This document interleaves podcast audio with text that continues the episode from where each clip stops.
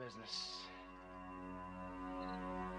I got my wild cherry diet Pepsi, and uh, I got my blackjack gum here, and I got that feeling. Mm, yeah, that familiar feeling that something rank is going down out there. Oui, non, non, vous ne vous trompez pas, il s'agit bien d'une apostrophe. Hein. Voilà, je m'adresse à vous, chers spectateurs. Don't ever feed him after midnight. She's alive! Alive!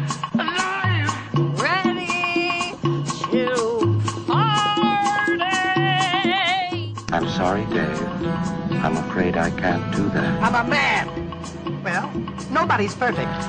Qu'est-ce que c'est C'est pas quoi faire. Les acteurs sont à l'aise dans leur personnage, l'équipe est bien soudée, les problèmes personnels ne comptent plus, le cinéma règne. Vers l'infini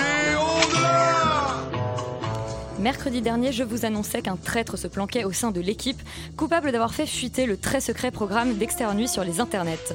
Une semaine après, une pénible enquête interne a permis d'établir une shortlist de Judas potentiels. Les innocents sont absents ce soir, l'équipe est réduite et seuls les derniers suspects sont réunis dans mon bocal. Mais comment démasquer le coupable Comment mener une investigation digne de ce nom Les films au programme de ce soir m'aiguillent, comme celui de Destine Daniel Cretton, sur la voie de la justice, évidemment semée d'embûches. La dernière réalisation des frères Safdie nous conseille d'éviter les mauvaises fréquentations, tandis que le long métrage islandais Un jour si blanc nous conjure de ne pas tomber dans l'obsession. Assayas fait un pas de plus en nous, en nous mettant sur la piste d'un réseau cubain forcément suspect. Mais la meilleure piste nous est suggérée par notre invité de ce soir, Léo Carman, réalisateur de La dernière vie de Simon. Et si le coupable pouvait prendre l'apparence de tous les L'affaire se complique, mais je ne lâche pas. Euh, comme dans la série éponyme, mon bocal n'est pas a good place to be ce soir. Externe Cluedo, deuxième épisode, c'est parti.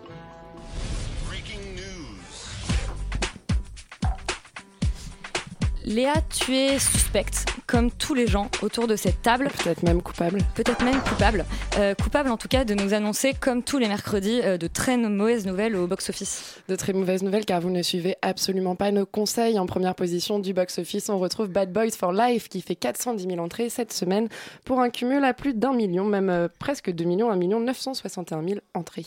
En deuxième position, c'est 1917 de Sam Mendes qui réalise 341 000 entrées cette semaine pour un cumul à 1 422 000. Et en troisième position, c'est le Lyon qui réalise 253 000 entrées pour sa première semaine. Et le 14h de Paris, euh, Félix, les films qui sont sortis aujourd'hui, c'est des meilleures nouvelles? Euh, bah, c'est assez sur- surprenant. Euh, de- alors en première position, on retrouve The Gentleman, le dernier Guy Ritchie, qui fait euh, 1688 ent- entrées, ce qui est plutôt pas mal. Euh, en deuxième position, seulement, on retrouve euh, le Harley Quinn, enfin Birds of Prey, qui donc est le nouveau DC et qui fait 1174 entrées. Et en troisième position, on a hashtag Je suis là, euh, qui est donc le dernier film avec Alain Chabat, qui fait 850 entrées. J'ai un petit perdant de la semaine qui a fait zéro entrée. Oh c'est L'amour aime les hasards 2, c'est-à-dire qu'il y en a eu un 1, ce qui est quand même assez scandaleux. Peut-être aller voir ce film, je ne sais pas. Mais c'est vrai. C'est une ressucée de Marivaux, mais, mais un peu merdique. Déjà le deuxième épisode. Peut-être le réalisateur ou la réalisatrice de ce film, le coupable.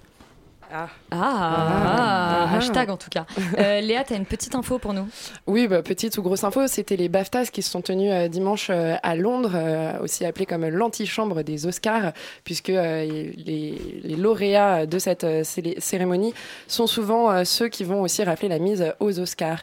En meilleur acteur, on a bien sûr Joachim Phoenix qui rafle la mise avec le Joker.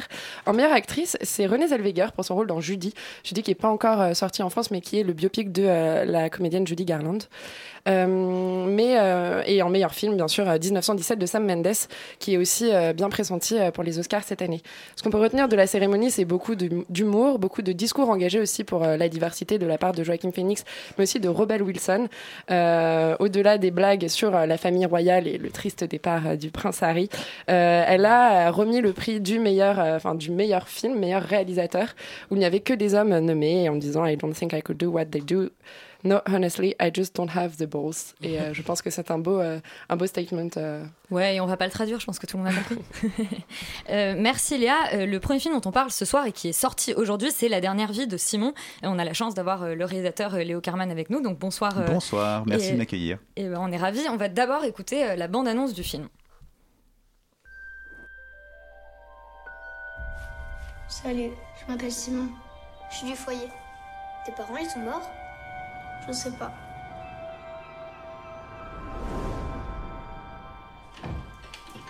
Simon, tu m'aides à mettre les verres? Maintenant, les secrets. Eh bien, Léo euh, Carmen, c'est un, peu, c'est un peu une petite tradition ici. On va te demander de pitcher euh, la dernière vie de Simon. J'imagine que tu as l'habitude de pitcher ton propre film. Oui, ah oui, ça on a plutôt, c'est plutôt un exercice qu'on nous demande souvent. Euh, la dernière vie de Simon, ça raconte l'histoire de Simon qui, est, qui a 8 ans, qui est orphelin. Son rêve, c'est d'avoir une famille. Et en fait, il a un pouvoir particulier. Quand il, quand il touche quelqu'un, il peut copier son apparence autant de fois qu'il veut. Et je m'arrête là parce que sinon ce serait trop gâché de surprises. Oui, c'est vrai que la bande-annonce en dit beaucoup. Alors, elle, faut- en dit, elle en dit beaucoup sans en dire. C'est, euh, en tout cas, c'était l'objectif, c'est-à-dire de- d'en montrer suffisamment pour donner envie et à la fois euh, qu'on sorte de la bande-annonce en disant on a compris, mais sans comprendre. Du coup, on a envie de comprendre. Du coup, on y va. D'accord. Eh ben, nous, on va conseiller aux gens de, de y aller sans regarder la bande-annonce. Ah bah très bien, faites-vous plaisir. Euh, alors première question peut-être, euh, le, le film donc c'est un, on pourrait dire que c'est un conte fantastique. En même temps, il est, il a, il est, enfin il a beaucoup de, de références très diverses, à la fois euh, US et françaises. Quelles, étaient toi tes influences au moment de l'écriture du film, de la réalisation? Quels sont les, cinéastes qui t'ont inspiré euh? Bah, avec Sabrina Beccarine, la co-scénariste du film, en fait, on a grandi un peu avec le même cinéma. C'est le cinéma des années 90 américains, Spielberg, Zemkis, Cameron, Burton, enfin, voilà, les réalisateurs de, films où on passe deux heures à vivre plein d'émotions, mais des émotions de ventre, c'est vraiment euh, le rire, les larmes, euh, le suspense. Vraiment, on passe deux heures de rêve. On nous raconte une histoire qui n'est pas celle de notre voisin de, de siège. Et puis, en sortant de la salle, on repasse dans la tête et puis on, on réalise que, en fait, ça nous raconte quelque chose de notre vie, quoi. Et c'est vraiment le cinéma qu'on préfère.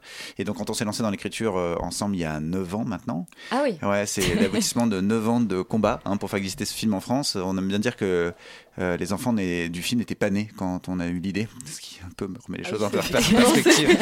Euh, et, donc quand on, et donc quand on s'est lancé dans l'écriture, euh, j'avais 21 ans et on se disait, je sais pas si c'est l'inconscience quand on a 21 ans ou juste la passion, mais on se disait que c'était pas possible de faire un autre cinéma que celui-là parce que c'est vraiment celui qui nous a donné envie d'en faire, quoi. Donc on s'est lancé, on s'est dit tiens quelle idée on pourrait trouver qui puisse euh, faire partie de ce genre de cinéma mais qui soit faisable en premier film et en France. Et voilà, il y a eu cette idée de personnage qui, qui pouvait prendre l'apparence des personnes qui l'avaient déjà touché. On se disait que c'était juste plusieurs acteurs qui allaient jouer le même rôle, ça allait pas être trop cher. Oui, c'est vrai. Euh, donc 9 ans, c'est relativement long. Euh, bon, en même temps, tu étais très jeune quand tu as, eu l'idée du film, mais est-ce que, enfin, à quel point ça a été difficile de monter, euh, de monter un film de Bah, genre en France? Très compliqué. Euh, en plus, c'est un film de genre, certes, mais c'est un film de genre orienté très grand public parce qu'il y a Oui. du film de genre qui se crée en France, mais qui sont des, des films, disons, violents, euh, sanglants, et qui ont vraiment un public un peu de niche et qui s'exportent très très bien à l'étranger. Euh, mais, le, mais, mais le film de genre grand public, familial, c'est très difficile à faire parce que si vous si vous attaquez à un film dit populaire, il faut que vous ayez une star au casting, il faut que vous fassiez de la comédie. Dans ce pays, en fait, il y a un peu que deux types de cinéma. Il y a euh, le, enfin, en tout cas de mon point de vue, hein, il y a le cinéma euh, euh, dit, populaire, comédie, et le cinéma de sujet dit, dit d'auteur, hein, qui qui est vraiment du cinéma beaucoup plus de niche. Mais si vous voulez faire des histoires qui ne sont pas de la comédie et qui s'adressent au plus grand nombre, c'est très compliqué. Donc pendant 8 ans, on nous a dit que c'était pas possible en France, quoi. On fait pas ça en France. C'est compliqué, mais c'est faisable. Euh, parce que nous, on est une radio euh, quand même étudiante, on a beaucoup d'étudiants en école de cinéma euh, qui, qui nous écoutent et c'est un beau message d'espoir, je pense, pour tous ceux qui ont envie justement de, de changer et d'aller vers le genre.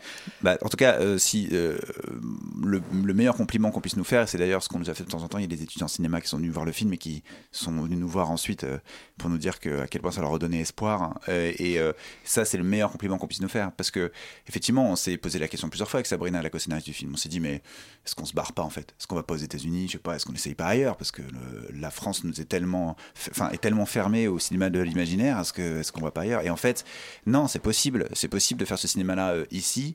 Et, euh, et j'espère que ce film-là ouvrira des portes à des, à des projets qui sont réputés jusque-là euh, impossibles à faire, quoi. Alors justement, cette question du genre, elle est assez intéressante puisque le film, finalement, euh, tu as choisi, en tout cas en- en- dans la réalisation et même au scénario, vous avez choisi euh, une piste qui est celle justement de ce conte fantastique pour l'adapter à un grand public. Et pourtant, moi, devant ce film, il y avait plein de pistes ouvertes. Il y avait, il y avait des moments où je me disais, mais là, ça pourrait partir euh, presque en thriller, euh, en course-poursuite. À quel moment ces choix-là euh, se sont opérés euh, dans l'écriture du film? Ça se finit en course-poursuite pour le coup. ça se finit, enfin oui, mais, mais presque on aurait envie que ça bascule complètement et partir dans autre chose. Enfin, ça pourrait, en fait, c'est un film qui est vraiment. Qui est aussi d'un genre à l'autre. Oui, qui, qui est sur la tangente et on, on se dit à, à n'importe quel moment, il, il aurait pu complètement basculer dans autre chose, il aurait pu nous emmener complètement ailleurs et, et tu restes sur cette ligne conductrice euh, avec euh, une, une fin euh, très belle et très émouvante. Et, et du coup, on se demande en tant que spectateur, tiens, pourquoi, pourquoi être resté dans cette voie-là? Pourquoi pas. Enfin, comment t'as opéré euh, ce, Bah, ce choix? euh, en fait, je en tout cas, ce qui m'intéresse dans le fantastique, c'est quand le métaph- enfin, c'est quand le concept fantastique est, est une métaphore de quelque chose. Et d'ailleurs, on a d'abord eu donc cette idée qui était un concept cool et c'est devenu une idée émouvante vraiment quand on s'est dit que Simon allait être un adolescent. Parce que donner ce pouvoir-là, de pouvoir prendre, prendre la place de n'importe qui quand on est adolescent, c'est un cadeau empoisonné parce qu'on rêve tous quand on est adolescent. En tout cas, moi, quand j'étais adolescent, je rêvais d'être n'importe qui d'autre pour qu'on m'aime plus, quoi. Et alors que ce qu'on doit apprendre à cet âge-là, c'est s'aimer soi-même pour pouvoir grandir. Et donc, euh, d'un coup, on s'est dit, ok, ce concept-là devient émouvant, devient métaphorique. Et donc, euh, c'est là-dedans qu'il faut creuser. Et je pense qu'on peut naviguer entre les genres dans un film. Je pense qu'on peut passer de. D'ailleurs, le film passe du merveilleux au romanesque au thriller. Et je pense qu'on peut naviguer comme ça dans les genres s'il y a une vraie cohérence émotionnelle avec les personnages. C'est-à-dire que si du début à la fin on les suit et qu'on comprend leurs choix et qu'ils nous émeuvent. D'ailleurs, c'est assez rigolo parce que pendant plusieurs années, euh, on nous disait, par exemple, qu'il y avait trop d'action à la fin. Trop d'action à la fin. Ouais, ce qui nous énervait beaucoup parce que personne ne dit qu'il y a trop de vélos dans E.T. par exemple. Donc euh, c'est une réflexion qui nous énervait parce qu'on a, on on a envie à un moment que ce personnage utilise son, son pouvoir. Euh, en tout cas beaucoup plus que ce qu'il ne le fait de- dans le reste du film. Mais on disait, il y a trop d'action à la fin, on comprend pas pourquoi vous passez d'une histoire d'amour à un film d'action. Et euh, dans les versions qui été lues euh, à ce moment-là, eh ben oui, il se trouve qu'il y avait un manque de cohérence émotionnelle. C'est-à-dire qu'à la fin, il y avait de l'action, on a été beaucoup moins avec le personnage, on était moins ému. Et, quand, et quand on a trouvé comment faire pour que euh, ces phases d'action soient intimement liées à l'histoire d'amour, eh ben d'un coup, plus personne ne trouvait de problème à ça. Voilà. Ouais, moi, ce, que, ce que je trouve très intéressant, c'est la manière dont il y a justement toute une métaphore en fait autour de, de l'absence des parents et donc du coup qui se métaphorise vraiment tout le long du film. Enfin, pour moi, c'est vraiment ça le fil rouge, la, la recherche d'un- d'une forme d'amour inconditionnel et aussi effectivement par, euh, par le prisme du conte en fait. Et on attend presque aussi justement la question d'une morale finale en fait, comme vraiment on a pu lire dans les, dans les perros ou dans toutes les choses qu'on, dans lesquelles on s'est perdu enfant. Et, euh, et voilà, et qu'est-ce que, qu'est-ce que, enfin, est-ce que vous êtes euh, inspiré du coup de, de quelque chose autour de- du conte comme ça de, Qu'est-ce que racontait cette recherche d'amour euh, de, ce, de ce personnage principal euh Bah, c'est en fait c'est très triste ce, ce personnage principal qui en fait ne cherche que l'amour des autres alors qu'il doit apprendre à s'aimer lui-même, ce qu'il n'arrive jamais à faire finalement Euh, du début à, à la fin du film. Il ne fait que euh, rechercher l'amour des autres et à la fin du film il a enfin un geste de don. Euh, mais mais euh, en fait c'est plutôt euh, Ouais, qui, qui est pas qui est pas forcément un geste de de- d'amour de, soi. Euh, son geste final. Bah non, c'est ce que je dis, c'est qu'en fait il n'y arrive vraiment jamais. Euh, et c'est ça qui est triste, c'est que alors certes, euh, on peut pas trop trop en raconter ici, Non, mais je ne- je ne dis rien. Je ne dis strictement rien. Mais non, mais on fait comme la bande-annonce, on en dit Ah, assez, dit ça, mais pas assez sans en euh, dire pour trop. donner envie. Mais euh, oui, en tous les cas, la forme du conte, euh, en fait, je trouve que c'est pas tellement la, je dirais pas la forme du conte, mais euh, euh, si, en fait, si tu veux, je vous ai totalement raison. La forme du conte permet d'y aller dans les émotions. non, mais permet d'y aller dans les émotions. non, mais permet d'y aller dans les émotions, en fait. Et c'est ça qui nous intéresse, c'est-à-dire de prendre des enjeux et les tirer au maximum et de se dire, bah si, en fait, on fait du romanesque, on peut y aller au cinéma. Et c'est ça que j'adore au cinéma, d'ailleurs, c'est quand les émotions vont à fond, quoi. Et- Parce que c'est vrai que dès- dès- quand il y a cette euh, bon, promenade euh, tragique euh, dans la forêt, euh, j'en dis pas plus. Ah, pas de loup. voilà, Ouais. exactement. Il y a vraiment tout un univers, enfin, entre effectivement le loup, euh, même le petit, euh, le kawa, le, Le ch- kawa- le chaperon qui- qui- rouge, oui, ouais, voilà, le chaperon ça. rouge. Enfin, il y, a- il y a vraiment plein, plein, plein, plein de choses. Enfin, Ah, c'est rigolo, le chaperon rouge, je l'avais, euh, c'était complètement inconscient. Ah ouais, je bah, le c'est chaperon rouge. complètement le petit Ah chaperon rouge, Ah ouais, c'est vrai. Je l'avais jamais vu, c'est marrant. Voilà. Félix Euh, moi, plus que, le, plus que le genre, ce qui me donne surtout euh, pas mal d'espoir, c'est l'attention qu'il y a euh, à l'image, je trouve, dans le film. Parce que Dieu sait que les films français sont moches. Et, euh, Bon, et là, pas- je trouve pas tous, quand même. Bon, pas tous, mais quand même dans une globalité. Je, je trouve que le, la, la photographie et la réalisation est souvent mis de côté au profit du récit et de l'histoire. Et je trouve que là, il y a une vraie attention justement euh, niveau réalisation et surtout il y a une vraie atmosphère qui se dégage des images et de la photographie. Euh, comment tu as collaboré avec ton chef opérateur et que- comment, enfin, quelles étaient tes intentions visuelles euh, vis-à-vis de ce film? Alors, avec Julien Poupard, le chef opérateur du film, on s'est tout de suite dit que ce qui nous intéressait, c'était euh, euh, de, de s'éloigner de la lumière naturaliste, en fait. Qui est effectivement euh, le créneau d'à peu près tous les films français. Et en fait, ça m'intéresse pas du tout de justifier tout le temps la lumière par s'il y a une lumière qui touche la joue gauche du comédien, il faut qu'il y ait une ampoule allumée dans la pièce à côté qui, qui la justifie. C'est plutôt de se poser la question dans chaque scène de comment, avec la lumière, les cadres, la déco, les costumes, la musique, en fait, avec tout ce qui est à notre disposition dans le cinéma, comment renforcer l'émotion qui est déjà au scénario, comment renforcer le jeu des comédiens. Et, euh, et c'est à chaque fois ça qu'on s'est posé comme question, et aussi comment déréaliser ce qu'on voit. C'est-à-dire ne jamais oublier que on est dans un endroit un peu bigger than life, quoi. C'est-à-dire que c'est pas, c'est, c'est crédible, mais c'est un peu mieux que la vie. C'est, il y a quelque chose d'un peu magique euh, dans, dans tout le film. Et euh, par exemple, il y a une scène où au tout début du film, on peut en parler, mais où l'enfant Simon regarde, euh, la mère euh, des deux garçons, des deux enfants qu'il rencontre, en train de mettre de la pommade euh, sur la cicatrice de sa fille. Et en fait, il regarde cette scène, il est complètement fasciné par l'amour maternel, et c'est matérialisé par une énorme lumière orange qui vient lui frapper le visage. Et en fait, concrètement, quand on regarde la scène, il regarde cette scène dans la dans la chambre de la petite. On est de nuit, et il y a juste une petite lampe de chevet allumée. C'est pas du tout crédible qu'il ait une énorme lumière orange qui lui arrive dans le visage. Mais ça choque pas parce que pour moi, elle a du sens. Cette lumière-là, elle représente vraiment cet amour maternel qu'il n'a pas et qu'il voudrait. Et ça, ça a été euh, à chaque fois euh, la question qu'on s'est posée en abordant chaque scène. Et, justement par rapport aux, producteurs, je sais que c'est très compliqué des fois de- d'expliquer ce genre d'idée euh, à, des, à, des, à des gens qui sont attachés à un cinéma beaucoup plus naturaliste et réaliste. Euh, comment on fait valoir ces idées et comment on essaye de, comment, enfin, ça doit être lié justement aux difficultés de monter ce projet, mais voilà, comment on fait valoir ce genre d'esthétique? Pour le coup, euh, Grégoire de Bailly, le, Grégoire de Bailly, le producteur du film, ne m'a jamais brimé sur rien. C'est-à-dire qu'il a été très très très exigeant sur le scénario. De toute façon, il n'y avait pas le choix. Quand vous faites un film où il n'y a pas de casting connu, où le réalisateur est inconnu aussi, bah, vous n'avez pas le choix que d'avoir un scénario en béton armé. C'est la seule arme que vous avez pour monter le film. Donc il a été très très exigeant sur le développement, en tout cas sur la structure dramaturgique de l'histoire. Après, son apparence visuelle, la forme, il m'a laissé totalement libre. Et, mais par contre, on l'a caché cette forme pour pouvoir faire le film. Ah. C'est-à-dire qu'on a, on est, on a rencontré, ouais, on a rencontré un premier distributeur qui nous a pas demandé le mood board, c'est-à-dire le document qu'on qu'on fait à, à côté d'un scénario pour montrer des références visuelles du film. Il nous l'a pas demandé et on lui a pas montré. Et du coup, il a projeté en lisant le scénario que ça allait être un film bah, très naturaliste, quoi. Ah oui. Et quand il a vu le film fini, il a, voilà, quand Il a vu pleuré. film- bah, il a même fait Il pire a que dit ça. l'argent. Mais vous avez, mais vous avez, vous avez pas tort. Il a vu le film, il a fait, Ah. mais il y a un petit côté, euh, il y a, il y a un petit côté Spielberg, non? Mais En- en prenant cette moue un peu- Ah, un peu dégoûté. Dégoûté, Ouais. alors que c'était le meilleur compliment qu'on puisse nous faire, mais lui, ça lui faisait pas plaisir. Et il a rendu le film. C'est-à-dire qu'il a dit, je ne le distribue pas.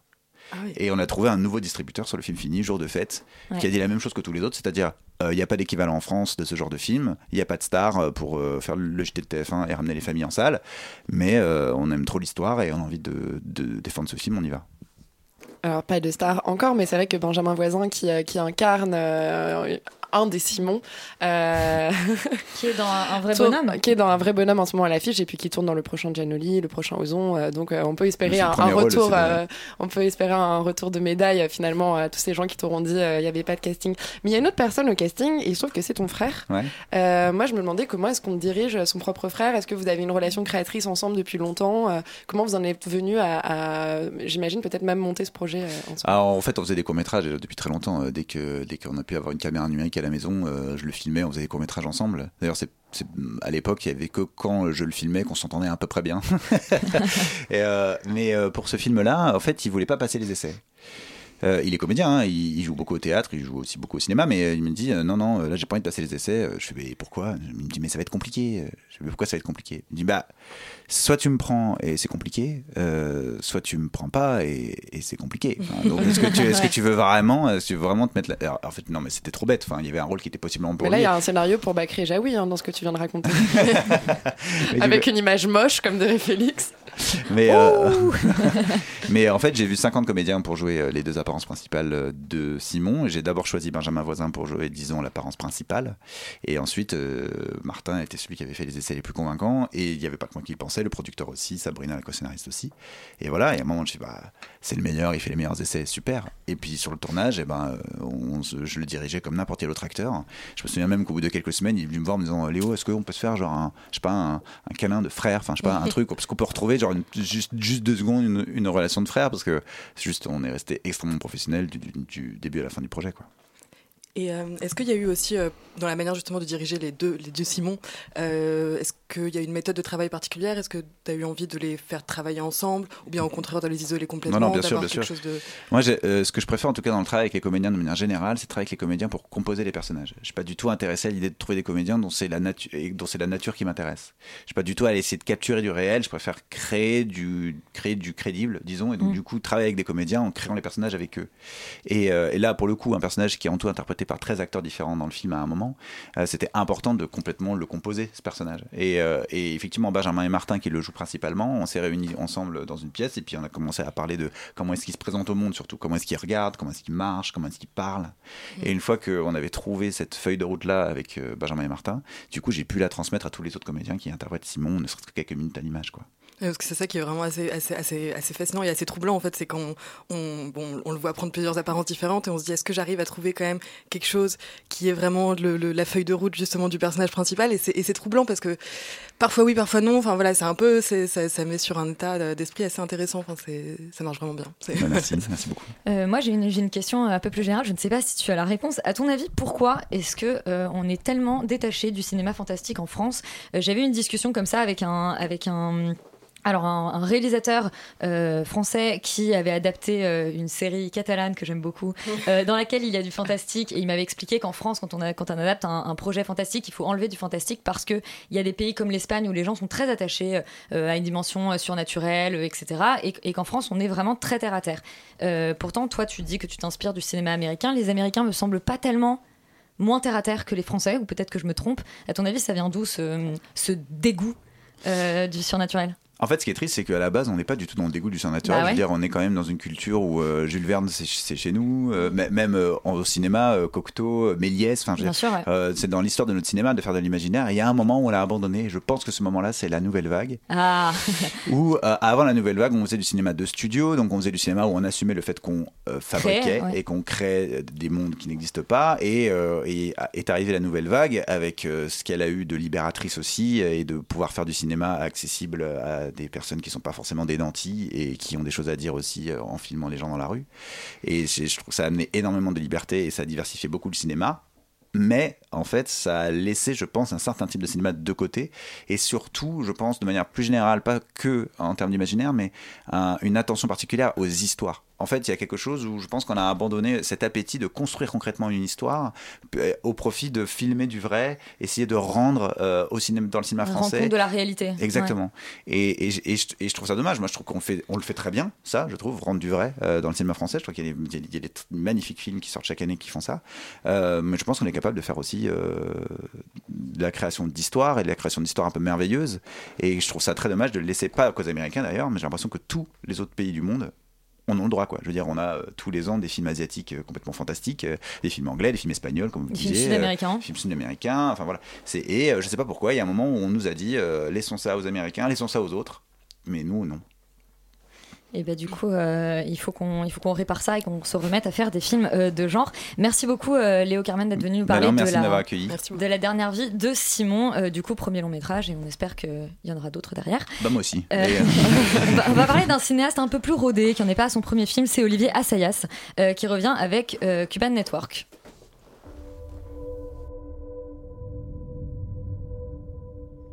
Mamá se va a quedar hoy con la niña para que podamos ir al cine.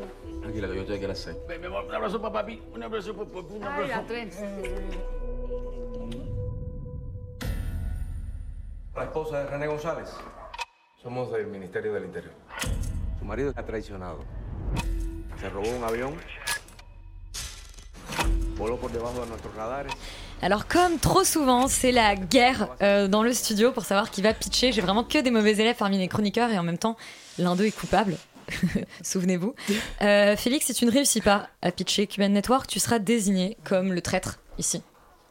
Euh, oui, oui, oui. Alors, du coup, ça se passe dans, le début des années 90 à Cuba, où en fait c'est un Et petit puis peu. après, ça part dans les oui, après ça part un petit peu n'importe où et on comprend rien.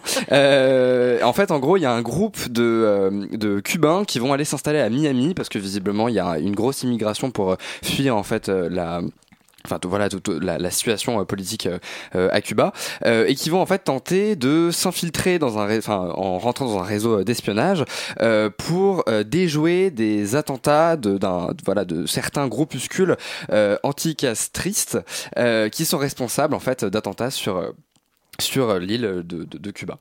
Voilà, c'est un film du coup d'Olivier Assayas, qui est un cinéaste que je ne connais pas vraiment, euh, mais alors. Après C'est avoir vrai que vu- c'est étonnant de ta part. après avoir vu, bah, en, en même temps, il, enfin, il est pas quand même que dans le drame social. Il fait quand même des Ah non, non, non, bah d'autres oui, non. d'autres films. Oui. Donc j'aurais pu m'intéresser à cette filmographie. Mais le problème, c'est exemple, qu'à dans le genre fantastique un tout petit peu, Sils Maria quand même frôlait un peu avec. euh, Bah, et celui de- qu'il a fait juste après. Mais- Effectivement, Personal Shopper, oui. Ouais. Mais alors, euh, j'ai toujours des échos catastrophiques et alors, en- en- en- voilà, ce film-là n'a pas, pas du tout envie de. Donc tu te fies aux autres pour- me fier aux autres pour le coup.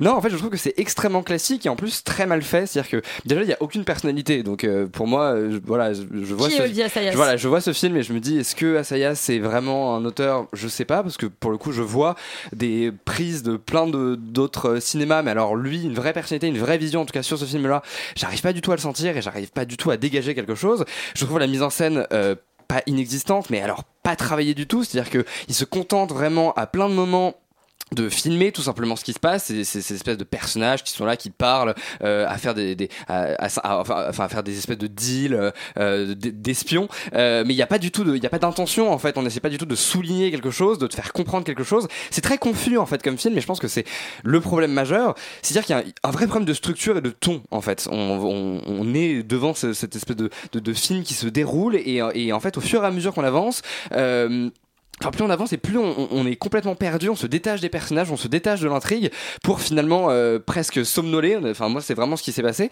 Euh, et c'est et c'est vraiment dommage euh, parce que voilà, c'est confus à tous les niveaux. Tout simplement parce qu'il y a un manque de point de vue en fait sur ce que sur ce qu'il filme. Déjà, ça aussi entre plein de genres différents, enfin notamment deux euh, principaux, à savoir le thriller, donc film d'espionnage, et le drame intimiste. Et je pense que pour allier les deux, il faut avoir un certain talent et que c'est très facile en fait de se perdre et de, de, de faire voilà un, peu de thriller, un peu de drame, mais de pas réussir à faire fonctionner les deux. Et là, c'est typiquement ce qui se passe, c'est-à-dire que finalement, en fait, rien n'est vraiment intéressant, c'est-à-dire que ni les enjeux géopolitiques globaux euh, ne sont compréhensibles, ne sont vraiment creusés parce qu'on n'a jamais cette sensation de, euh, globalité en fait et de situation. euh, voilà qui touche euh, les États-Unis comme justement Cuba. Et, euh, en, même temps à aucun moment les enjeux intimes des personnages vont être vraiment intéressants parce que à côté de ça on s'intéresse quand même aux enjeux globaux. Euh, et donc du coup on n'a pas vraiment le temps d'aller creuser les enjeux intimes des personnages. Donc on reste en surface on reste loin. Et du coup on reste très spectateur en fait de ces personnages. On s'y intéresse jamais. Donc à la fois la situation globale est pas vraiment bien retranscrite. Et en plus les enjeux intimistes des personnages restent assez très superficiels. Donc du coup ça c'est un petit c'est un, un petit problème. Et- et d'ailleurs au niveau des personnages je pense qu'il y a aussi un problème d'appartenance c'est-à-dire qu'à aucun moment j'arrive à les situer euh, d'un point de vue justement de Cuba ou d'un point de vue des États-Unis. Et ça c'est c'est quand même assez problématique parce que normalement ils sont censés choisir un camp, ils sont censés agir justement d'un pays par rapport à un autre et en même temps ça aurait pu être hyper intéressant d'avoir justement ces personnages qui quittent un pays pour aller euh, dans un autre pays, qui sont censés espionner leur pays d'origine et qui du coup ne se retrouvent plus et n'ont plus vraiment de, de, de, de pays d'identité. ouais. Voilà, ça, aurait pu être extrêmement intéressant mais c'est pas du tout utilisé. Donc du coup on a juste voilà des personnages qui sont ni américains ni cubains et qui en plus sont superficiels. Donc pour s'identifier c'est très compliqué. Et en plus il y a quand même un truc que je trouve assez intéressant c'est quand ils sont assez ambigus en fait ces personnages. Il y a pas mal de nuances qui font que c'est un peu des anti-héros qui jouent héros. Et ça je trouvais ça cool. Mais le problème c'est qu'encore une fois ils creusent pas du tout ces personnages. Et ça, ça manque en fait d'incarnation tout simplement.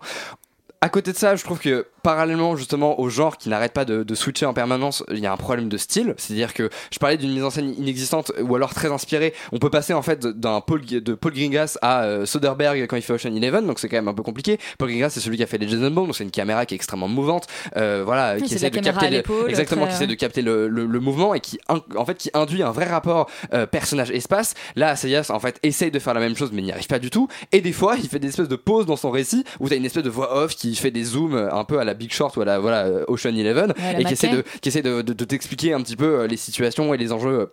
les enjeux globaux, à, à aucun moment ça fonctionne en fait, parce que dans ce coup on est sorti du film, on a l'impression qu'on essaie de nous raconter un truc un peu artificiel, un peu rigolo. Enfin voilà, je trouve qu'il y a des vraies ruptures de ton et des vraies ruptures de, de, de rythme euh, qui, qui, qui font que c'est- très bizarre en fait à regarder. Ça manque d'homogénéité et en plus on comprend rien, donc enfin on, on comprend pas grand chose, on s'intéresse pas vraiment au personnage, on s'y a- on s'y attache pas. Enfin pour moi c'est un peu, c'est vraiment un raté. Sully un, un raté pour toi Voilà, aussi? alors bon, après cette. euh, Je suis désolé, hein, longue- je- non mais c'est- Il il y a littéralement vomi cool. dans le micro. Ouais, voilà, c'est ça. Ça haine. Non, voilà. Mais c'est vrai que je suis assez d'accord avec toi que effectivement il y a un énorme problème de cohésion scénaristique et que De cohésion? Oui, enfin de, de De cohérence. de cohérence, de Ah oui. cohésion même. Enfin, en fait, parce qu'il y a plein plein de choses. Enfin, en fait, il y On a sent des phrases qui essayent de se serrer les coudes. Ouais, non mais enfin, tu vois, il y a, il y a- y a vraiment quelque chose de problématique parce que effectivement, on débarque donc euh, dans ce premier, dans cette, enfin, on, on arrive dans le film et il y a, y une promesse en fait qui est très très chouette, enfin que moi qui me qui me plaît. C'est voilà, on va être dans un truc un peu d'espionnage. On suit euh, du coup, euh, je me souviens plus du prénom du héros, euh, Ra- Ra- Raoul, non, René, je sais plus. Bon, Enfin, R quoi. oui, voilà. Bon, le personnage principal qui.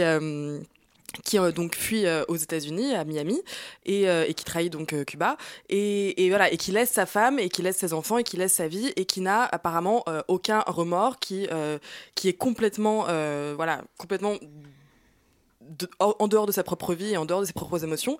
Et- René. René. voilà. René. Je le savais, c'était ma, René ma la deuxième option. Et, euh, et c'est et c'est un peu étrange, et du coup, on comprend pas trop. Et après, bon, ça s'explique de- dans le long- le- tout au long du film. Mais en fait, rien que déjà, cette caractérisation-là est ratée. Et c'est là que c'est dommage, parce qu'en fait, soit euh, il en avait vraiment rien à faire, il avait juste envie de se barrer et il aime pas sa femme, etc. Et ça peut très bien s'entendre. Mais dans ce cas-là, euh, fais-le nous comprendre. S'il y a quelque chose d'un peu plus, d'un peu plus complexe et qu'il y a potentiellement du coup quelque chose à découvrir par la, par la suite, parce que moi, je me suis pas du tout attendu, euh, enfin, je m'attendais pas du tout au, au retournement de situation, parce que j'avais pas de, de profondeur en fait dans ce personnage-là. Je voyais pas la profondeur du personnage. Enfin, je voyais vraiment juste Ah, quelqu'un paru qui en avait absurde. pas Enfin, grand il y a chose un à truc, faire. euh, Voilà, c'était très bizarrement. Puis il y avait aussi d'autres incohérences. Par exemple, enfin, pour toute personne qui connaît un minimum, euh, ne serait-ce que l'URSS ou euh, les, les- les régimes communistes autoritaires, voilà, c'est impossible de parler au téléphone de Cuba à Miami en disant ah bah mince, Oui. ils veulent pas me faire partir parce que les- je pense que c'est de ta faute. Bah meuf, en fait, enfin non, je suis désolée, Olivier, ça ne marche pas. Et des- des- des et donc, cartes postales Oui, aussi. voilà, d'envoyer des cartes postales, tout ça. Enfin, enfin, je veux dire, il y a plein de choses où on a l'impression qu'il y a un énorme manque de sérieux euh, historique qui sont quand même très très perturbantes. Et, euh, et, c'est vraiment dommage parce que moi, c'est vraiment typiquement le genre d'histoire que j'adore voir et qui me et qui me plaise beaucoup avec euh, 3, 3 milliards d'identités différentes. Mais effectivement, le problème aussi, c'est la question du drame intimiste où bon, c'est vraiment pas très intéressant. Et je pense que franchement, il aurait pu aussi se, se passer de tout ce, de tout ce pan-là. Et euh, et puis il y a plein plein de choses, il y a plein de scènes, on comprend pas trop pourquoi. Il y a un moment donné, on est dans un appartement, on voit euh, euh, qu'on met des micros partout, mais on comprend pas bien qui les a mis. Est-ce que c'est vraiment la part du type? À quoi ça sert? Qui, écoute quoi? Et on sent en fait, et je pense que vraiment le vrai gros problème de ce film en fait, c'est que euh, Olivier Assayas, qui est pourtant, je pense, un cinéaste euh, relativement engagé, n'a pas su choisir justement son engagement politique et n'a pas su. Et je pense aussi qu'il y a potentiellement un problème de production parce que la voix off est en anglais. Il y a plein. Enfin, je pense que c'est une production probablement, si ce n'est complètement américaine, mais il y a quelque chose de en tout cas.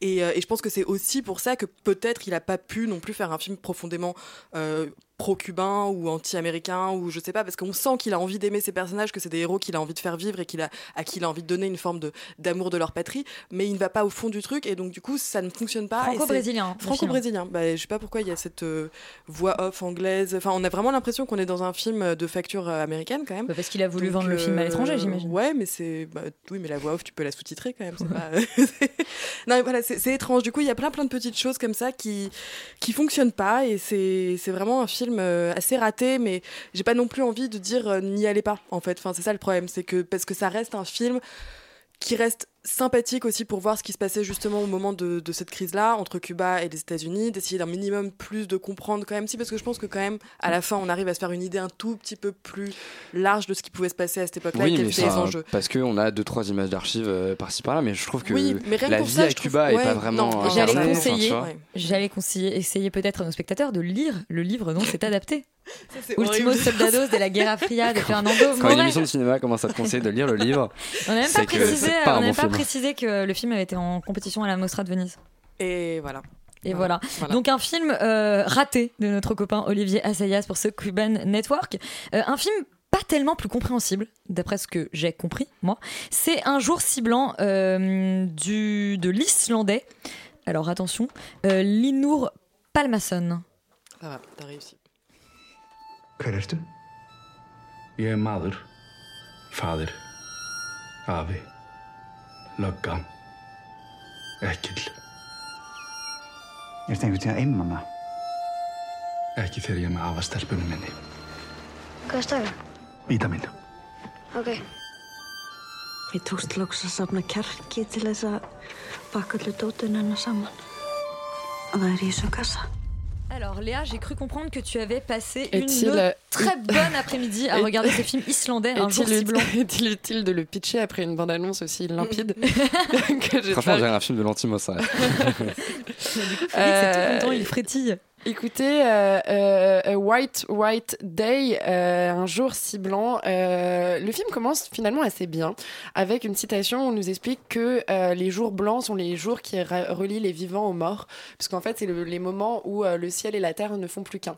Et le film s'ouvre avec cette scène, avec cette voiture qui roule le long d'une route. En effet, le brouillard est tellement épais que nous-mêmes, avec la caméra, on distingue parfois à peine la voiture, à peine la route, à peine ce qu'il y a devant. Et, toute cette scène d'ouverture est assez belle. La voiture va faire une sortie de route. Il y a un tragique accident.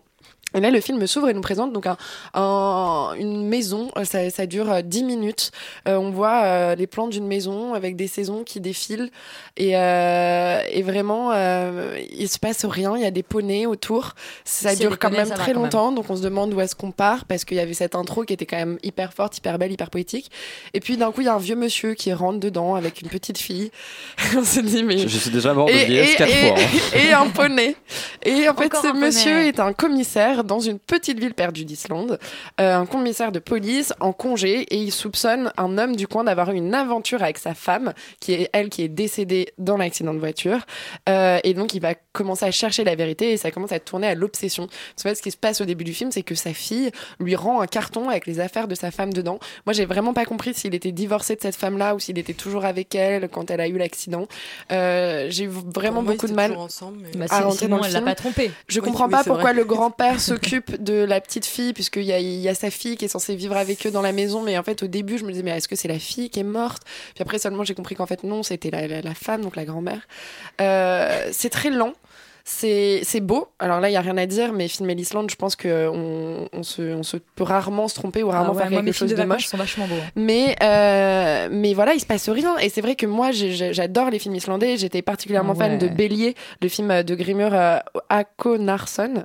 Je l'aurais bien prononcé. J'avais adoré Woman at War de Benedict Erlingsson. Enfin, moi, je, je, je suis fan de ce cinéma islandais qui est un cinéma politique, social, engagé, où euh, même s'il y a des lenteurs parfois dans ces films-là, euh, c'est toujours au service de l'histoire. Et là, je me doute bien que cette lenteur, elle est censée nous montrer comment ce personnage va tourner à la folie en épiant cette espèce de voisin dont il, comprend qu'il a une aventure avec sa femme, où il va se demander est-ce que, euh, est-ce que cet homme-là est responsable pour la mort de sa femme?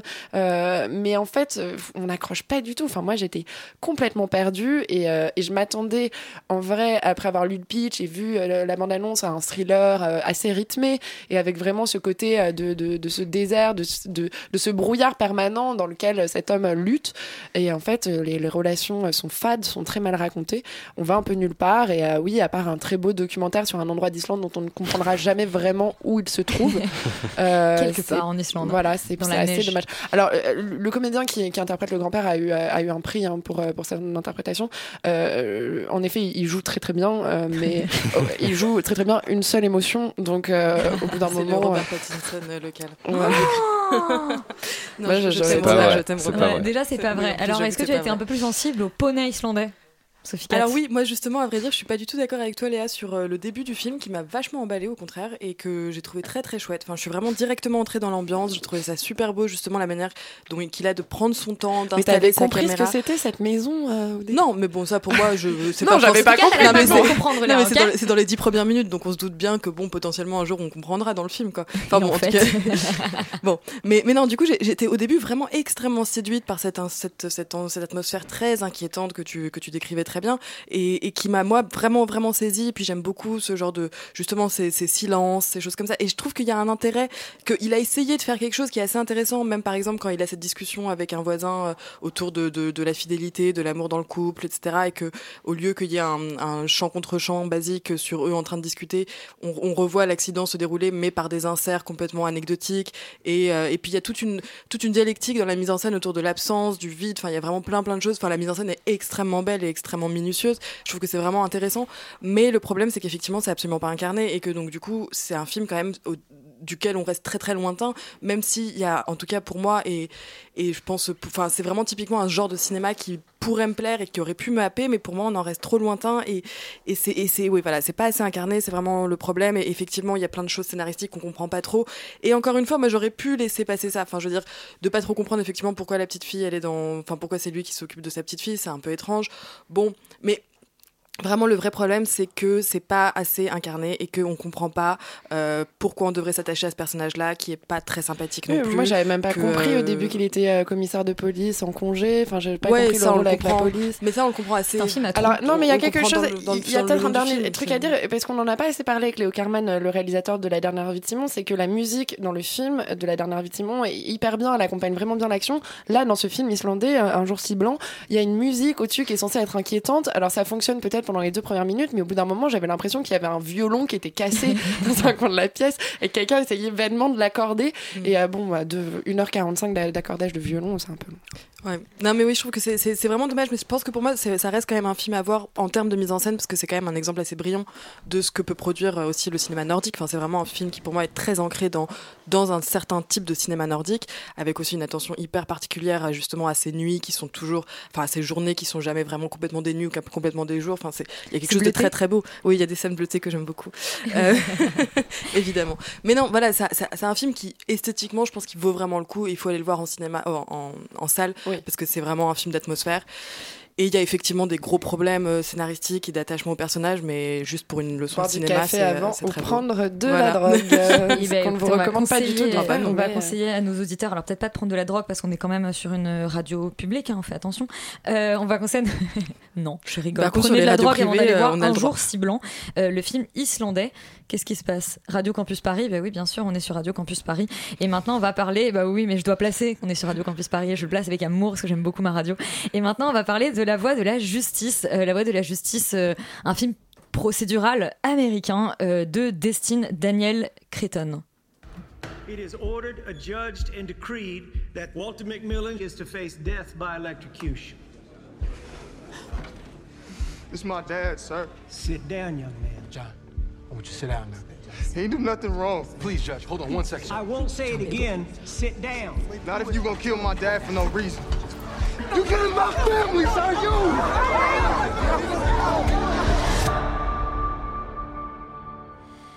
Charlie, tu viens d'arriver et tu es tout beau ce soir dans le studio, mais nos Eh oui. auditeurs ne peuvent pas le voir. Et heureusement.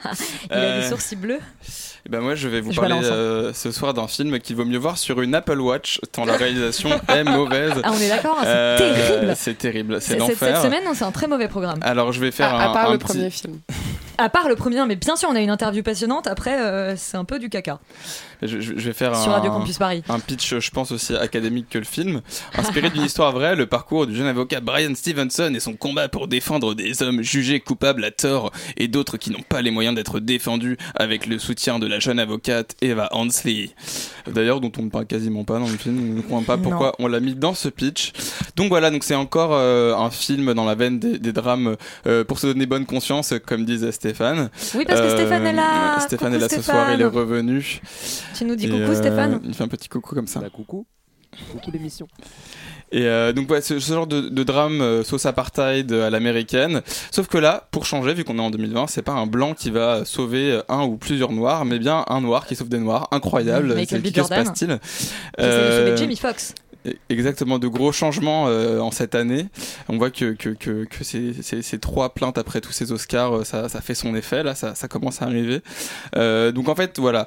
Ce qui marche avec le film, c'est que l'histoire de base est forte. Euh, c'est vrai que c'est compliqué, il faut vraiment avoir un cœur de pierre pour, pour pas être ému par le destin de, de ces gens accusés à tort. Il y a des scènes super fortes, comme la scène où il arrive à la prison, il y a tous les bagnards habillés en blanc qui sont en train de couper des plantes dans les champs, il y a un petit rappel à l'esclavage, ce genre de choses. Enfin, il y, a, il y a des scènes aussi, la scène de l'exécution. au Ouais, j'allais dire pour film. moi, c'est la seule bonne scène, c'est la seule vraie bonne scène du film. Voilà, qui, qui, qui, qui se tient, euh, qui fait un peu penser à l'univers, ce genre de choses. Euh, après, euh, aussi ce qui sauve le film, je pense, c'est euh, les, les, les performances des acteurs Michael B. Jordan et Jamie Foxx qui sont excellents. Euh, donc voilà, donc Michael B. Jordan qui joue un peu le, le personnage principal, cet avocat qui va tenter de, de, de, de rendre la justice à ces gens qui n'ont pas moyen euh, d'en avoir, et euh, Jamie Foxx qui est le vraiment le la personne qui, qui est là pour illustrer cette injustice, qui est quelqu'un qui a été complètement accusé à tort d'un meurtre et qu'on envoie sur la chaise électrique. Donc le seul problème du film, enfin le seul, le problème principal du film, c'est quand même qu'on a les, les- les noirs très très gentils et les blancs très très méchants, hein, et ça c'est un peu aisé euh, comme manière de, de procéder. Euh, c'est euh, une fresque aussi qui pour moi ne raconte pas assez l'histoire de son héros et, et la raison pour laquelle il est engagé, qui résumait Ouais. une espèce d'anecdote sur son grand-père qui a subi une injustice lui aussi liée à sa couleur de peau. c'est quand même le vrai, le vrai héros justicier jusqu'au bout, quoi. C'est ça, et, et- et- et ce sera intéressant de savoir ce qui, ce qui fait qu'il a eu la force d'aller jusque-là et de changer les choses, parce qu'il a quand même réussi à, à- à mettre un pavé dans la mare dans un système ultra corrompu. Donc moi j'aurais aimé en savoir plus sur lui et sur, sur où est-ce qu'il puise ça, parce qu'il il s'en prend plein la tronche euh, euh, pendant tout le film. Mais voilà, le problème c'est que c'est un film qui, qui, qui est un peu préfabriqué, enfin c'est vraiment le, le genre de film qui sera remplacé, qui- où les, les réalisateurs seront remplacés par des réals algorithmiques, je pense, d'ici 20 ans. Euh, ce, sera, ce sera des machines qui les feront. Après, c'est un sujet dont on, on cessera jamais de parler. Euh, il est toujours nécessaire, je pense, de, de- de dire aux gens, de rappeler aux gens qu'aux États-Unis, bah, l'esclavage c'est pas tant terminé que ça. Et c'est pas bien aussi. et c'est pas très très bien. C'est quand même un pays où il y a une personne qui est, tuée euh, par balle euh, toutes les 28 heures alors qu'elle n'a pas d'armes sur elle. hein.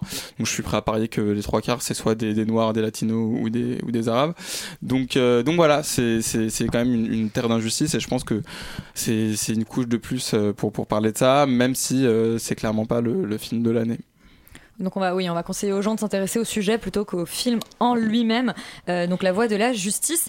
Alors, euh, j'allais dire peut-être euh, un film de cinéma, on ne sait pas, en tout cas qui n'est pas sorti au cinéma. C'est Uncut James, le, nou- James, le nouveau film euh, des frères euh, Safdie, oui, mais qui alors qui est sur la platefamme Netflix. euh, Mais pour juste nous. en France, je crois, non? Oui, voilà, pour nous, les Français. How you doing, Holly? How's it going? Howard. Good Pesach out. All right, Larry, you're a Jew again. Welcome back. I made a crazy risk, a gamble. And it's about to pay off. Donc oui, effectivement, seuls les Américains ont la chance de le voir euh, Alors, au cinéma. C'est euh, tout à fait parce qu'il a été coproduit quand même par Netflix et euh, juste avec A24 ils ont dealé de le sortir au cinéma avant. D'ailleurs le film fait un carton euh, en salle aux États-Unis, il a très très bien marché, donc c'est un peu une aberration de ne pas le sortir en salle euh, en France également. Donc le nouveau film des frères Safdie, hein, dont le, dernier film euh, euh, Good Time, euh, dont on avait parlé. Tout on avait aussi. parlé il y a quelques années. Euh, voilà, donc c'est un peu le duo fancy hipster new-yorkais qui nous revient avec avec sa manière de faire des films, hein, c'est-à-dire des scénarios d'une platitude absolue et une réalisation qui gigote dans tous les sens avec des lumières néons Bah oui, et des plat, acteurs qui parlent vite. Oui, voilà. Après, il y a toujours une musique jouée au synthé par un mec qui s'est endormi dessus et qui bouge la tête de temps en temps pour changer de note. Et globalement, on a un film des frères Safdie et c'est à peu près la même chose ici. Ça aussi, c'est algorithmique du coup. Voilà, c'est-à-dire que on est alors voilà le, le film euh, le film raconte donc l'histoire de Adam Sandler qui joue un un, un, un dealer de diamants, enfin un, diamantier euh, new-yorkais euh, qui est sur un énorme coup, hein, voilà un, truc qu'on n'a jamais vu au cinéma et qui évidemment voilà il va- faire des trucs, il va faire des mauvais choix et puis patatras, ben ça va mal se passer pour lui. Alors de fil en aiguille il se passe absolument rien puisque bah, en fait tout ce qui se passe euh, est totalement prévisible. Il va donner son gros diamant à quelqu'un qui ne va pas lui rendre, il va lui courir après pendant tout le film, il va le récupérer. Finalement, le diamant ne, vaut pas 3 millions de dollars, mais 150 000. Alors là, oh, franchement, on est vraiment euh, très très triste pour lui. Non, le film en fait un scénario extrêmement programmatique parce que dès la première scène, Adam Sandler est détestable. C'est-à-dire qu'il il, il- il fait un mauvais choix. Et il va faire des mauvais choix. Et du coup et ben en fait à la fin on est content qu'il s'en prenne plein la gueule parce que tellement il est tellement ce personnage est débile et tellement en fait il mérite son sort parce que franchement être aussi crétin ça, ça se paye dans la vie. Et lui il le paye. Et donc il y a quelque chose comme ça d'une d'une espèce de, de, de paresse scénaristique totale où on nous où on nous déboule comme ça un, un, un personnage euh, un peu grossier un peu vulgaire parce que c'est marrant de mettre Adam Sandler un acteur de grosse comédie américaine dans un dans un rôle à contre-emploi mais c'est globalement le seul argument de vente du film.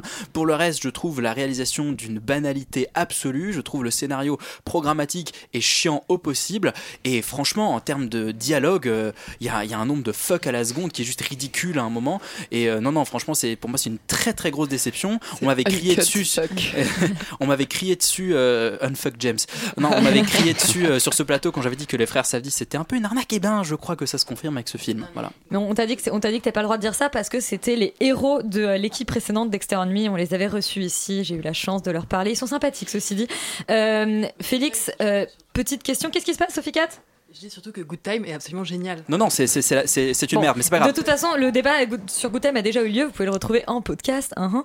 Euh, mais ce soir, on parle de Uncut Gems.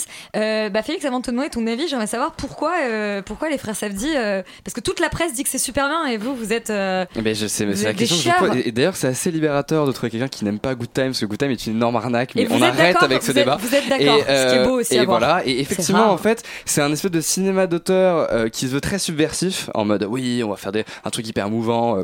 Le fameux plein de violence, exactement, exactement. Et en fait, c'est hyper convenu et c'est c'est hyper triste parce que pour le coup, j'étais assez emballé à l'idée de voir ce film. Je voyais la bande annonce, l'ambiance, je sais pas, il y avait quelque chose qui qui qui me plaisait et en plus tout le monde criait au génie. Mais bon, voilà, comme tout le monde avait crié au génie pour Good Time, je me méfiais quand même. Et effectivement, en fait, l'histoire est vue, a été vue mille fois dans l'histoire du cinéma. Le personnage d'Adam Sandler a été vu mille fois dans l'histoire du cinéma. La morale en fait du film est écrite littéralement quasiment sur sa peau. Enfin, il y a un truc où tu sais comment il va finir. Et en fait, finalement, à partir de ce moment-là, l'histoire se déroule. On arrive à la fin tant entendue et le film se finit. Ça mode bon bah ok super. Enfin vraiment, il y a, une espèce de, vanité en fait dans, dans, ce, dans ce film qui est assez, qui est assez terrible. Euh, il y a une espèce de morale un peu bidon sur le capitalisme et l'argent parce que gna gna gna c'est pas bien mais encore une fois ça ne va pas plus loin que ça et c'est quand même assez triste. Et finalement en fait c'est un film de gangster comme on peut en voir euh, des centaines de milliers. Sauf qu'en fait dans le film de gangster ce qui est intéressant et bah c'est pas vraiment l'histoire c'est plus les personnages et l'univers que tu vas créer. Et euh, là où en fait voilà c'est ces endroits de, mafieux etc que tu vas un petit peu venir explorer. Et là en fait ce n'est pas du tout le cas. Et j'ai toujours ce problème avec les, avec les, les frères en fait, ils ne se focusent pas du tout sur leur univers. On ne le voit jamais, ils ne le posent jamais, ils sont juste focus sur leur personnage. Déjà d'un point de vue narratif, puisqu'on on suit ses actions et ses péripéties, en fait, on ne le suit que lui à travers la ville, mais aussi d'un point de vue de réalisation. On est genre à 5 cm de son visage, il y a du flou partout pour complètement l'isoler dans la ville, on est sur lui. Ok, le problème c'est qu'une histoire ne se tient pas qu'à son personnage, et si tu montres pas dans quoi il s'inscrit, ça ne fonctionne pas. Et ce qui est dommage, parce qu'en plus je trouve que la reine est hyper intéressante. Ces milieux justement de bijouterie où ils font un petit peu de la Bah, revente. elle a été un film assez similaire qui était euh, ah merde je, je me souviens plus le nom Diamant Noir un truc comme ça euh, Ouais, qui, Diamant Noir, ouais. qui était qui était beaucoup plus réussi dans, dans la même veine un peu thriller de- dans le- dans l'univers de Diamant Mais, mais j'allais dire surtout, ça devient un peu une recette, les frères Safdie qui, qui filment leur personnage à un centimètre et qui, ça. et qui ne traitent pas l'univers parce que autour. parce que Good C'est ce qu'ils Time font depuis Good Good Time c'était déjà ça Euh, Alors, et surtout tout que là film, là, là là dans je, je- trouve que pour le coup Good Time avait des personnages qui étaient un petit peu plus intéressants là là je trouve le personnage vraiment comme tu l'as dit extrêmement classique c'est euh, l'espèce de voilà de de, de gangster qui a une double vie et donc du coup il a des enfants et une meuf et en même temps il la trompe avec une nana qui elle-même euh, va le tromper machin. Enfin c'est des trucs qu'on a vu mille fois. Euh, il fait des espèces de petites magouilles pour s'en sortir. Euh, il tente de se faire respecter dans son quartier. Euh, grosso modo c'est vraiment le mafia de le mafieux de base. Juste il est pas italien il est juif mais vrai, on en est vraiment là. Et pareil en fait ce, ce milieu juif il est posé comme ça comme une caractéristique du personnage. À aucun moment on Et il va est archi et il caricatural est archi caricatural et à aucun moment en fait on va venir s'intéresser à ça. Alors que je pense que ça aurait pu être hyper intéressant de lier justement tous ces univers pour faire un film encore une fois un petit peu riche Bref, à aucun moment on va venir s'intéresser aux trucs qui sont entre guillemets un petit peu intéressants et c'est toujours le même problème avec les frères Safdie. J'ai un problème d'intérêt en fait pour leur cinéma, j'ai un problème d'attache émotionnelle, j'ai un problème de croyance en règle générale à ce qu'ils me racontent parce que je trouve ça toujours too much et en plus j'ai un problème de contextualisation globale. Donc bref, voilà, je, moi je, pense que c'est des gens talentueux, ils savent écrire effectivement, ils savent retranscrire cette de brouhaha, il y a quelque chose de, très physique, mais moi ça ne prend pas. Alors je, comprends pourquoi ça marche auprès des gens et pourquoi ça, voilà, ça, peut être une expérience physique incroyable, mais en fait il suffit juste d'un tout petit truc et qui règle en fait des problèmes d'écriture pour faire des films vraiment percutants. Et c'est vrai qu'on sort en fait de Uncut James très frustré. Et donc on va demander aux frères Safdie de retravailler un petit peu leur copie pour faire des films plus percutants. Euh, vous êtes les deux seuls critiques français à dire que Uncut James n'est pas bien. Et on est sur voilà et on est sur Radio Et on Campus vous Paris. péter la gueule. Et voilà et on pète la gueule de tous les gens qui sont pas d'accord avec nous. Euh, une seule série ce soir, The Good Place saison 4. Euh, on écoute une petite bande annonce.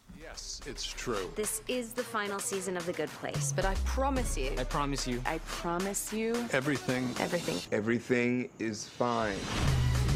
Season four of The Good Place will be the last. Our writers and creator have decided this is where the story ends. Bon bah voilà, c'est là que l'histoire se termine. Euh, on va peut-être dire quand même à nos auditeurs qu'on va essayer de pas trop spoiler la saison 4. En revanche, on va probablement dire où on en est euh, Ouais, à la si, fin de cette si saison vous 3. n'avez jamais vu la saison ni la 1, ni la 2, ni la 3, jetez votre poste radiophonique euh, par terre, euh, balancez vos ordinateurs par la fenêtre. Mais rallumez-les après l'émission. Sûr. Voilà, parce Radio que là, c'est des, gros c'est On est sur du spoiler niveau Lost, hein, très clairement. Si on est sur du, du truc qui peut vraiment vous gâcher le, Le plaisir. le plaisir de juste voir cette série, en fait. Voilà. Donc, si vous n'avez jamais vu cette série, euh, Déjà, c'est une vraiment, euh, sortez de cette salle. Donc, Déjà, The c'est une Good- erreur, mais sortez de cette The salle. Good surtout. Place, Charlie. Donc The Good Place, euh, nous sommes donc dans euh, au début de la quatrième euh, début de la quatrième saison, euh, Eleanor Shellstrop a pris euh, la place du, directeur de The Good Place afin de, de, faire une sorte d'expérience, puisqu'on s'est rendu compte en fin de saison 3 que le comptage des points des humains qui décident si jamais ils vont dans, The Good Place ou The Bad Place n'est- complètement erroné, que personne n'allait dans The Good Place depuis des, des, des, centaines et des milliers d'années. Du coup, ils sont allés voir la, juge pour, pour espérer remettre ce, ce, ce système de comptage de points et le, le, le rendre valide. Et, euh, et donc, ça y est. Ils vont essayer de le faire dans cette saison-là. C'est le test pour euh, pour sauver. En fait, c'est- c'est pour sauver l'humanité. Enfin, pour sauver la, la mort de l'humanité entre guillemets. Euh, Ce qui est plutôt louable. ce qui est plutôt Parce que- louable. Ouais, parce qu'il faut rappeler que The Good Place, The Bad Place, c'est une espèce d'allégorie de euh, du paradis et de l'enfer. Euh, si tu as été bon sur Terre, tu vas dans The Good Place. Si tu vas, euh, tu mauvais sur Terre, tu vas dans The Bad Place. Avec un Exactement. petit twist à la fin de la saison 1. Exactement.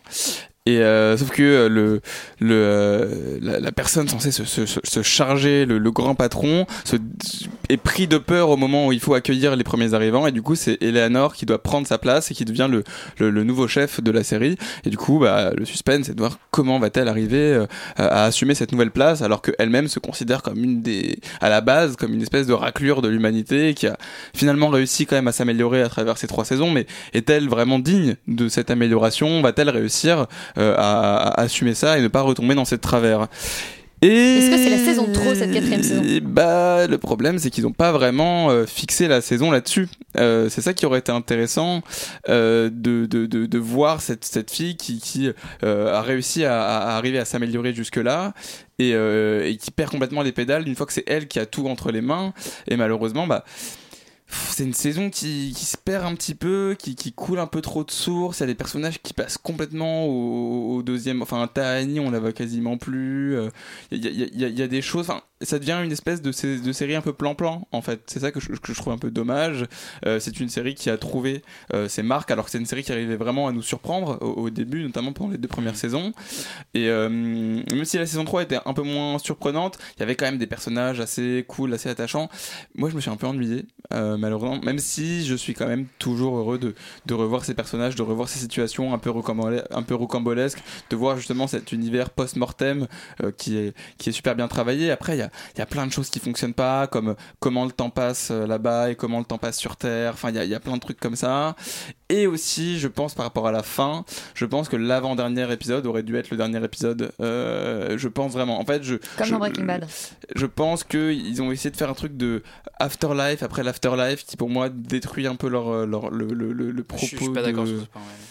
Je sais pas, moi je, je, je pense que la, la, la, conclu- enfin, la conclusion que j'ai trouvée la plus intéressante en tout cas de la, la saison 4, c'était clairement celle de l'avant-dernier épisode. Donc une petite déception pour cette saison 4. Mais Yuri, c'est toujours agréable, Yuri, tu, quand même. bah, tu partages cet avis? Euh, C'est quand même oui, agréable. alors je quand que même- c'est une série géniale. Voilà, je serais quand même un peu plus enthousiaste, c'est-à-dire que comme on est sur un niveau assez haut, quand on est un peu en dessous, ça reste quand même très bien. Et euh, c'est vrai que la série se perd un peu, c'est vrai que il y a moins de twists, mais en même temps c'est normal, c'est la dernière saison, donc ils peuvent plus, euh, ils peuvent plus vraiment tout le temps retourner les cartes, enfin euh, rabattre les cartes plutôt, moins retourner la table. Et non, non, moi je trouve qu'au contraire le dernier épisode rend vraiment justice à la série, à sa bienveillance, à son, à son esprit euh, philosophique et cathartique. Je trouve qu'au contraire, il y a, y, a y a des scènes absolument magnifiques dans, la dernière, dans le dernier épisode où justement Eleanor a, ce- un dernier élan d'égoïsme. Euh, qui devient de l'altruisme et, et- inversement Chidi qui lui ne sait absolument pas faire de choix fait finalement euh, le choix ultime. On ne vous dira pas lequel c'est. Euh, je, trouve qu'il y aurait pas il y a évidemment on peut on peut critiquer plein de choses comme dans toutes les fins de série mais je trouve qu'ils ont vraiment réussi à tenir plein de promesses. Ils ont réussi à refermer plein d'arcs narratifs. Ils ont réussi à amener ces personnages complètement dingues euh, cet univers là à une conclusion qui soit satisfaisante qui soit émouvante et qui soit belle. Je trouve que franchement que demander de plus à, une série que de se terminer euh, euh, en douceur et en, et en, bi- et en- et en bienveillance En tout cas, c'est bien que l'émission se termine en douceur et en bienveillance parce qu'on a pas mal traché ce soir. Euh, on vous a parlé de la dernière vie de Simon. Vous pourrez retrouver euh, notre, notre- enfin, l'interview euh, du réalisateur Léo Carman qui est passé nous voir euh, sur Facebook, sur la page Extérieur Nuit de Radio Campus et évidemment sur Instagram. Euh, on vous a déconseillé d'aller voir euh, The Cupid Network euh, d'Assayas. On vous a déconseillé Un jour si blanc. On vous a déconseillé La Voix de la Justice. On vous a un peu déconseillé Uncut James aussi. Euh, et par des contre, et ouais, lisez des livres et regardez du coup The Good Place. En Extérieur- entier.